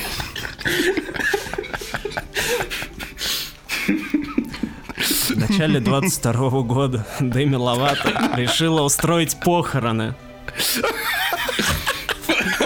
Тренд 22 года, я понимаю, да. Да. А, но тем не менее, она это делала еще в январе. Так вот, она сказала, я хороню свою поп-музыку. И я такой, блин, наконец-то. Вы понимаете, Не, ну что реально, вместе э, с тем, что вместе да. с тем ей пришлось бы похоронить альбом Дэми в том числе. Но это отстой, конечно, да. Но мы его скачали уже Выбор на не- выбор сложный, да. Да. А, в общем, У вас другого выбора нет. В принципе, по жизни. В общем, а, Дэми н- решила похоронить свою попсовую часть, скажем так. Она начала выкладывать всякие фотки, где она в новом рокерском образе. Она, э, какая-то у нее была фотка, да, где она два фака показывает в объектив. Типа она дерзкая. Я стала годкой.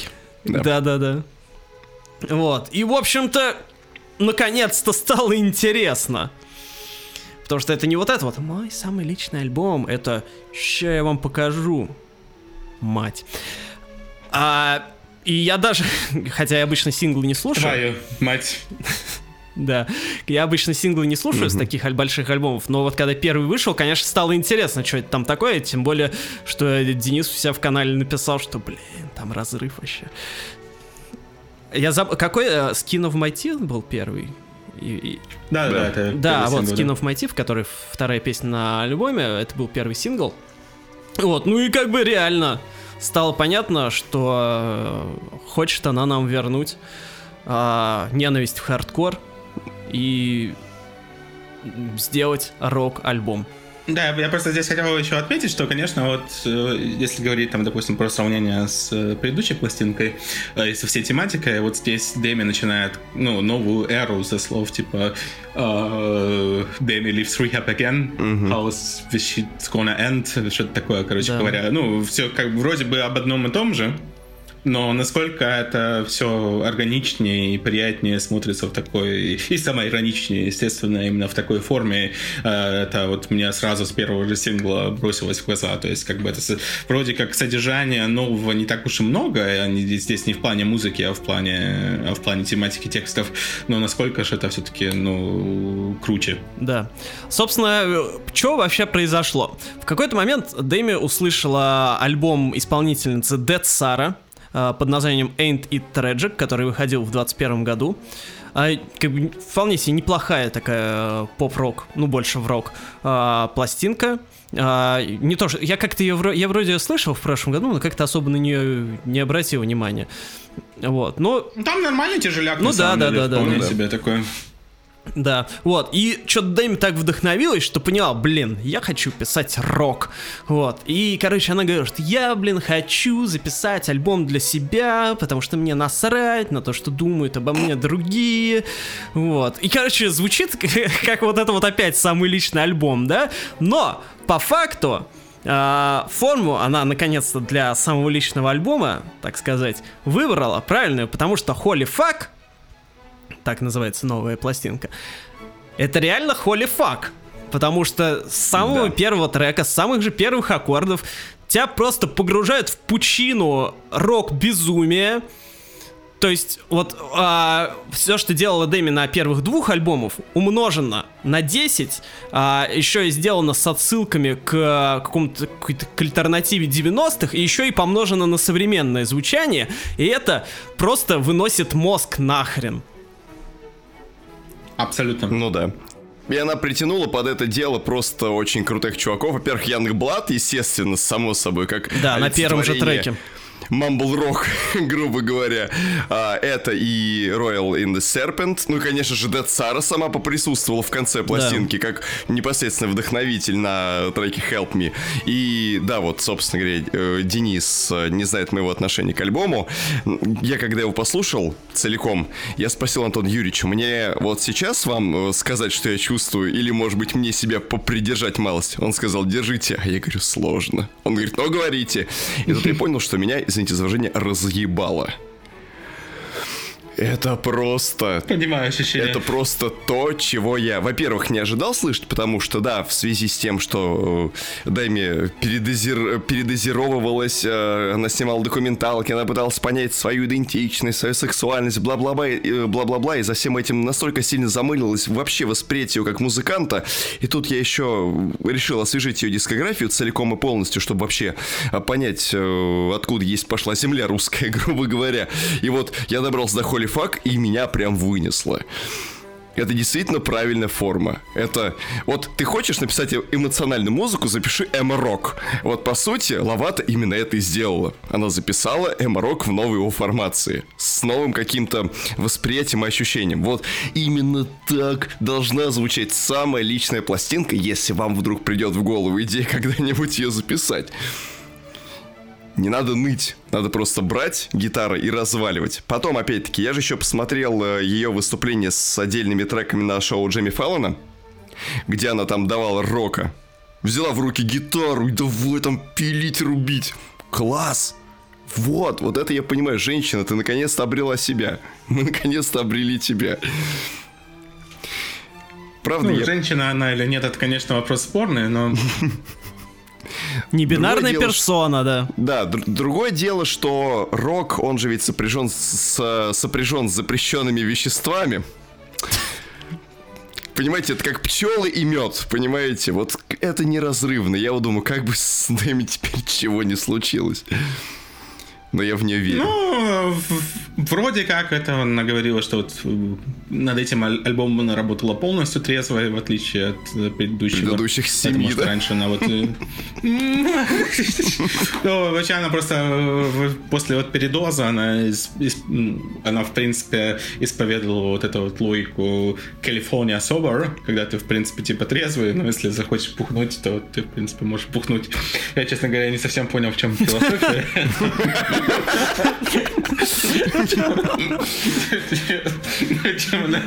Я имею в виду, чем она... Почему э, алкоголизм, скажем так, называют э, калифорнийской трезвостью? Это, но ну, тут мы, конечно, можем э, плавно перейти как раз-таки, наверное, к Дмитрию Анатольевичу Медведеву, к теме русского гриппа. Но это... Но... Что сказать про Holy Fuck? Ну, я вернулся домой где-то, ну, так, под, под комендантский час, который, который здесь есть. Э, что-то подзадолбался, там дождался, дож, дождался 12. В принципе, уже исходя из того, что альбом будет хорошим потому что э, Skin of Motif, э, э, Substance, и потом еще вышла песня 29, ну, три очень хороших сингла, э, не обязательно должны быть показателем, что весь альбом хороший, но как-то все очень интересно складывалось. Тут я еще, я писал тоже у себя в телеграм-канале, что вот меня очень заинтересовала новость о том, что вот эта вот Нита Страус, ну, Штраус, но очевидно, что фамилия изначально немецкая, но я думаю, что ее в Америке называют Страус. Может, она Страус? Интересно. Страус ли Страус, это интересный вопрос, кстати говоря.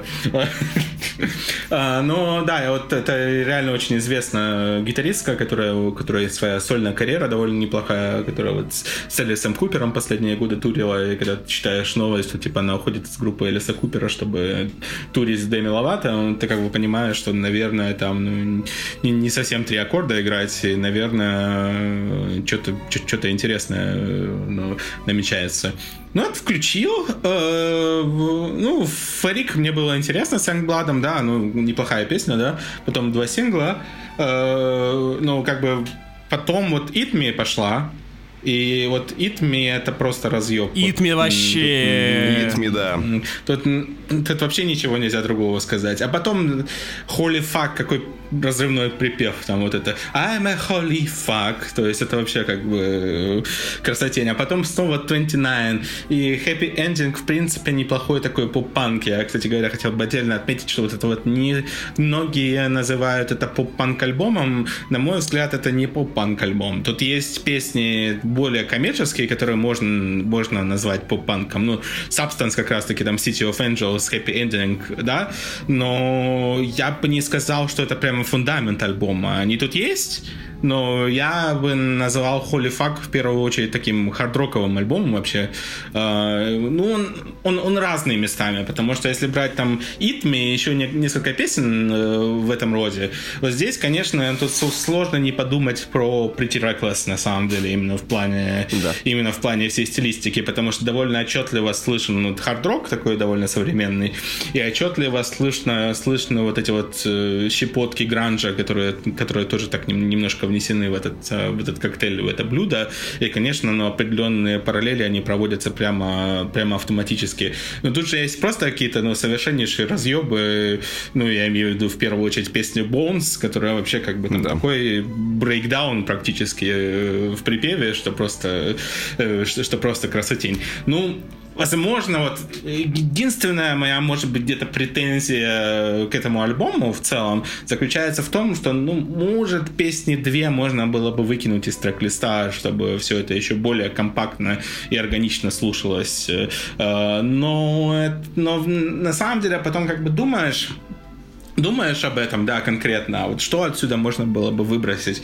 И, в принципе, какого-то такого по-настоящему хорошего ответа на это, э, на это не находишь. Потому что на самом деле, ну вот если брать там ну, я не знаю, ну вот, возможно, прямо вот в самом конце. Но если я вот смотрю просто, ну вот из первых 11 песен я бы ничего не трогал. Вот это я бы оставил вообще полностью, полностью на своих местах. А там как бы оно, ну, может немножко проседает, но опять-таки вот Help Me с, э, с Dead, Sarah, да, а, Мертвые друзья, очень такие хорошие мертвые друзья, мне, мне понравились. Э, да, ну, в общем, э, может быть, немножечко что-то можно было выбросить, но в целом альбом, ну, мы не можем его полноценно сравнить с Деми, потому что это ну, совершенно это разные другая жанры. вселенная совершенно, но, да. Да, это... Ну, мы, в принципе, сейчас живем, мне кажется, во время метавселенной. А, хочу еще раз повторить, что мета запрещенная экстремистская. Спасибо, Денис, что соблюдаете законодательство Российской Федерации в нашем подкасте, в отличие от нас. Ой, эм, да, ну я, бо, я боюсь просто, что у вас, может быть, скоро и вселенную запретят, но это, а, а не только... да, вернемся снова, вернемся снова к Дэми. А, но это стоит для меня примерно на, на одном уровне, то есть это работа похожего уровня, а, и я не ожидал, что Holy Fuck ну, станет настолько Холли, ну я не знаю, не знаю вообще, насколько это святой альбом, но хотя но это моем... чистый святой рок. Вот это чисто святой рок, да, и я просто не знал, как э, относиться к этому. Я, в принципе, тоже про это писал у себя, э, когда вообще пошла вся эта тема с, э, с захоронениями поп-музыки и всех вот этих вот вещей. А, потому что я вот не, немножечко не хотел такой типичный поп-панк альбом, который, ну, сделан по каким-то стереотипам. Вот я этого несколько остерегался.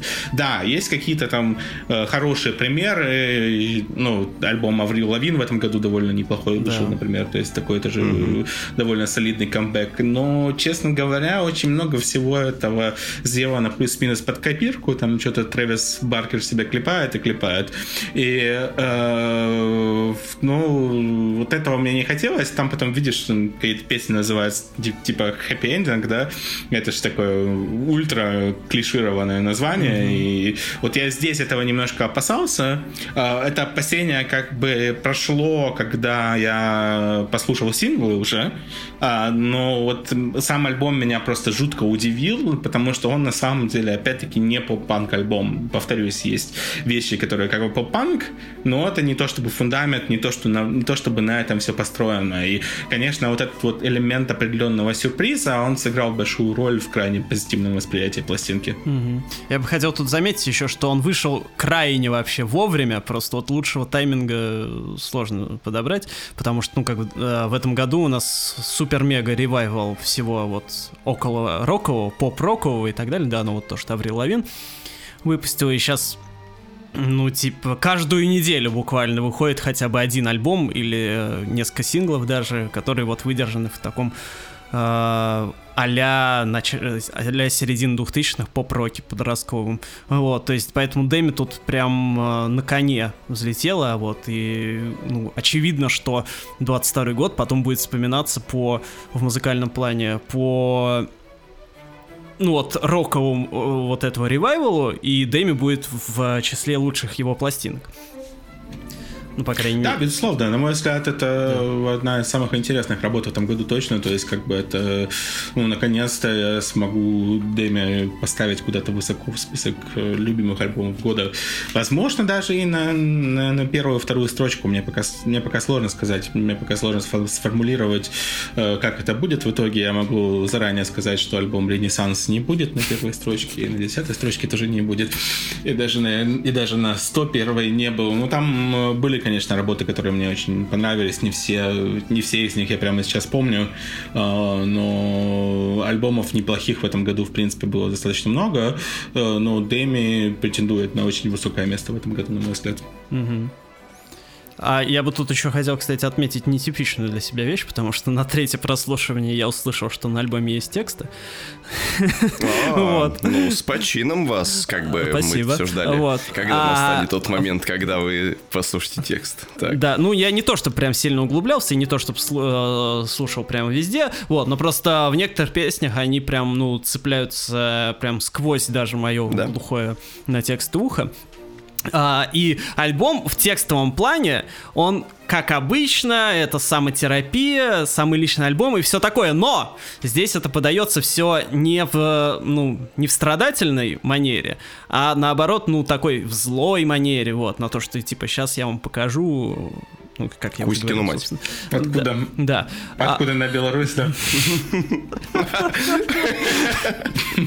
Да. А, вот, то есть э, главная вообще строчка всего альбома, мне кажется, это в песне «Eat Me», которая вот, собственно, с роялем и серпентом записана, а, а, которая, собственно, звучит в припеве вроде «You'll have to eat me as I am», то есть ты будешь жрать меня такая, какая да? я есть. Вот, и, собственно, да. Дэми показывает, что вот она, я такая, вот роковая, небинарная персона. Вот, жри, собака. В а, конце есть э, песня под названием «Фит». Корми.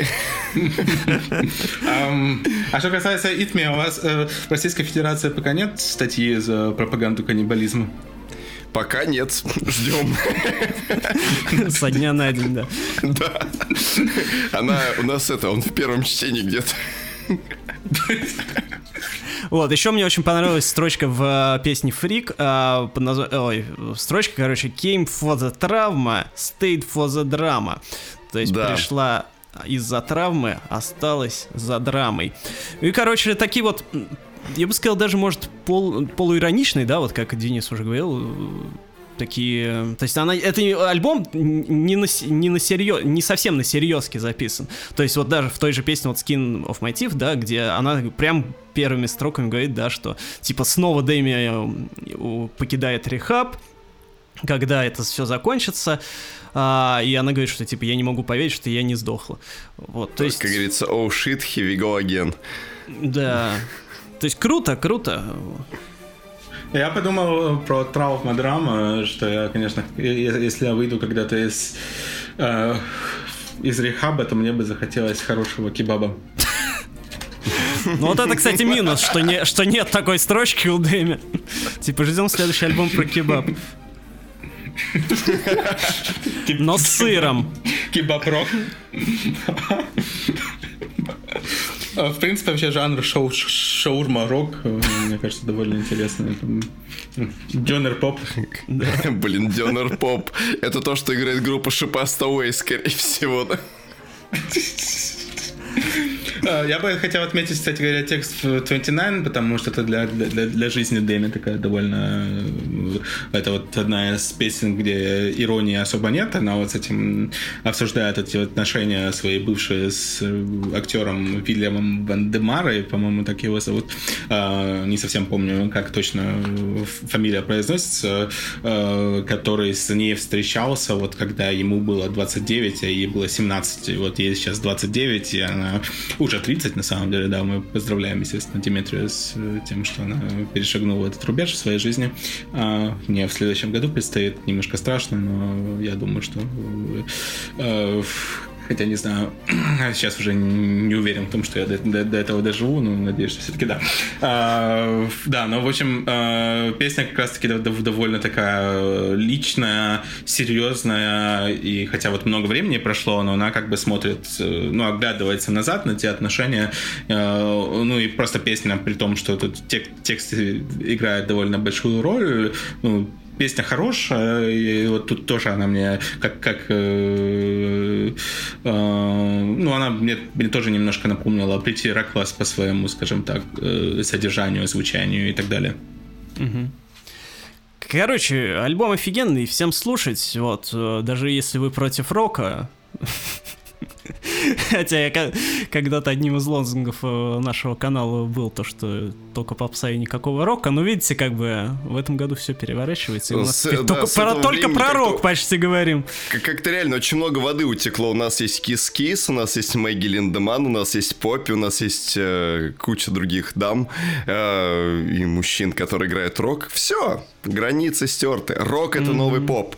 Они играют поп, даже если вы слышите в этом рок, как сказал Майк Шинода в свое время. Ну, я просто хотел сказать, что, конечно, жанр это крайне условная вещь. Я бы ну, сказал, да, что, да. в принципе, ну, жан жан жанры, жанры дерьмо. Жанры да, сосать. И, мне кажется, что, что, что мало кто сделал для, для размытия музыкальных жанров, для их смешения и так далее, э, чем э, великая группа Кобыла Трупоглазой Жабы.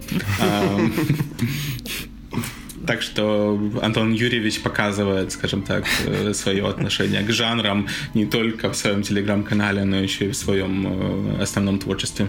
Э, да, пытаемся как можем.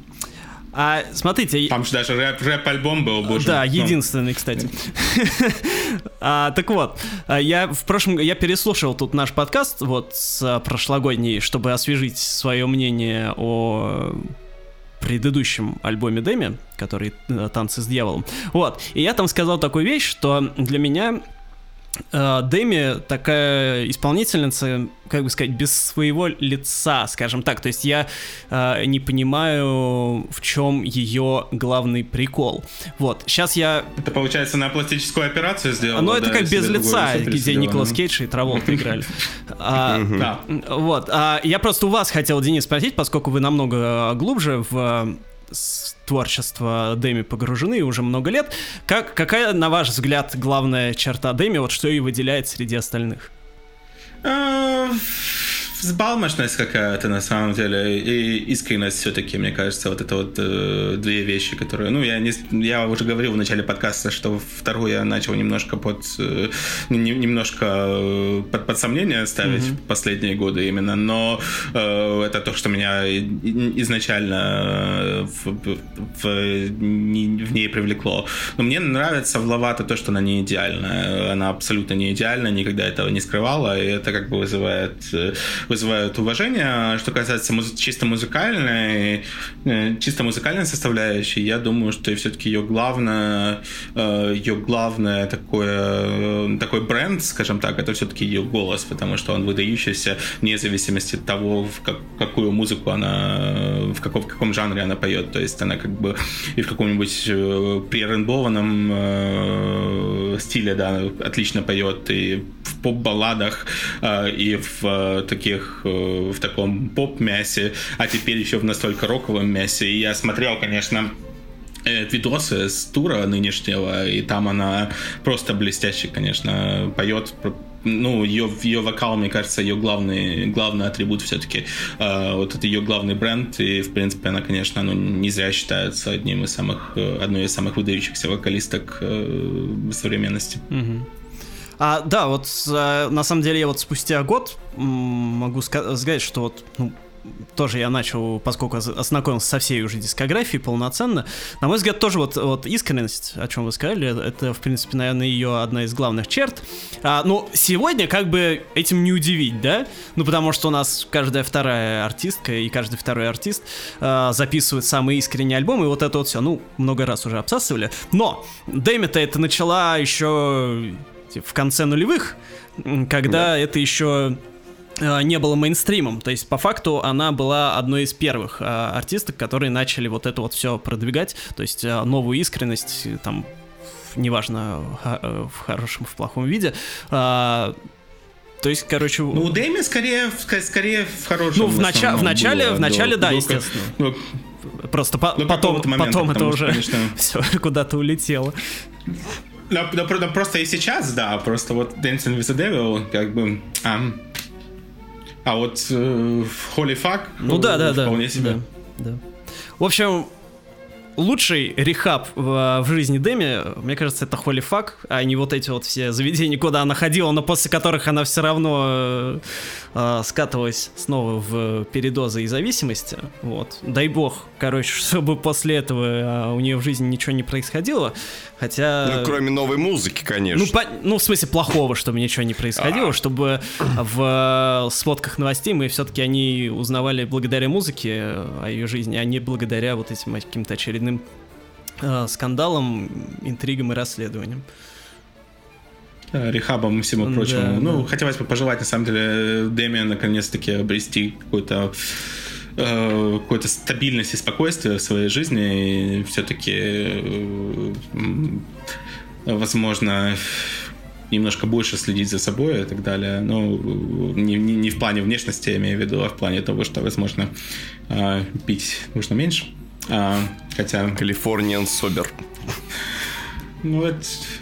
Вот, ну, последние шесть месяцев я сам довольно Калифорния особо, сказать. что для меня не совсем свойственно в обычное время, но как бы сейчас немножко... Ну, я просто слишком сильно переживал за Алвата последние месяцы, поэтому как А, ну, не, это, не... это уважительная причина. Ну, просто думаю, там, каждый день, да, даже там 25, 25 февраля тоже об этом думал, что, ну, как там, как же там у, как, как же там у Лавата получится с новым альбомом, хорошая ли будет музыка. Но, но если серьезно, хотя, хотя можно подумать, мы до этого говорили несерьезно, да, хотелось бы реально, чтобы она обрела какую-то стабильность, э, какие-то, может быть, первые, возможно, в жизни по-настоящему более-менее успешные отношения, потому что там, как бы, когда было, когда был альбом Dancing with the Devil, она же даже помолвлена была с каким-то таким вот непонятным актером, mm-hmm. с которым она провела какую-то часть, э, какую-то часть э, карантина вместе, там, я помню, что Макс Эрих, по-моему, зовут как-то так, а, и потом э, они довольно быстро расстались, и, судя по всему, как бы там э, семья Дэми оказала ну, на это большое влияние, потому что было, в принципе, очевидно, что этот Макс ее скорее использует. А потом этот чувак пошел на пляж там в Калифорнии, да, и демонстративно там рыдал, чтобы его чтобы его сфотографировали папарацци, чтобы типа все увидели, как он страдает. Неплохо. Ну, в общем, да, ну, конечно, там, не знаю, после... Ну, никого не осуждаю, но там после месяца-полтора совместного проживания, там, не знаю, соглашаться выйти замуж за какого-то там непонятного но актеришку, да. Обычная история, да. к сожалению. Да. Да, ну просто обычно она, ну, 18, да, как бы Дэми немножко более... Ну, ну да. я не хочу ее ни в коей, ни, ни, ни, ни, в коей степени, ни в коей степени не хочу ее критиковать, это ее жизнь, ее решение и так далее, но просто, конечно, вот этого хаоса у нее, ну, ну хватает, и хотелось бы, чтобы все это немножко подуспокоилось. Да, кстати, я бы, вот если так уж мечтать, я бы, было бы круто, если бы она записала следующий альбом не еще один рок, не Holy Fuck 2, а что-нибудь вроде Дэми. То есть такой, такой ультра-танцевальная синта, чтобы прям еще раз дать просраться, только с другой стороны. А, Проблеваться, то есть, да? Ну, это, это оно умеет.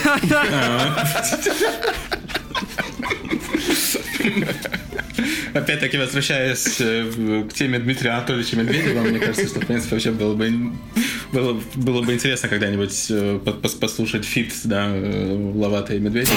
Ладно, я оскорбляю этим, конечно, Деми Ловата. Как раз новом альбоме, я надеюсь.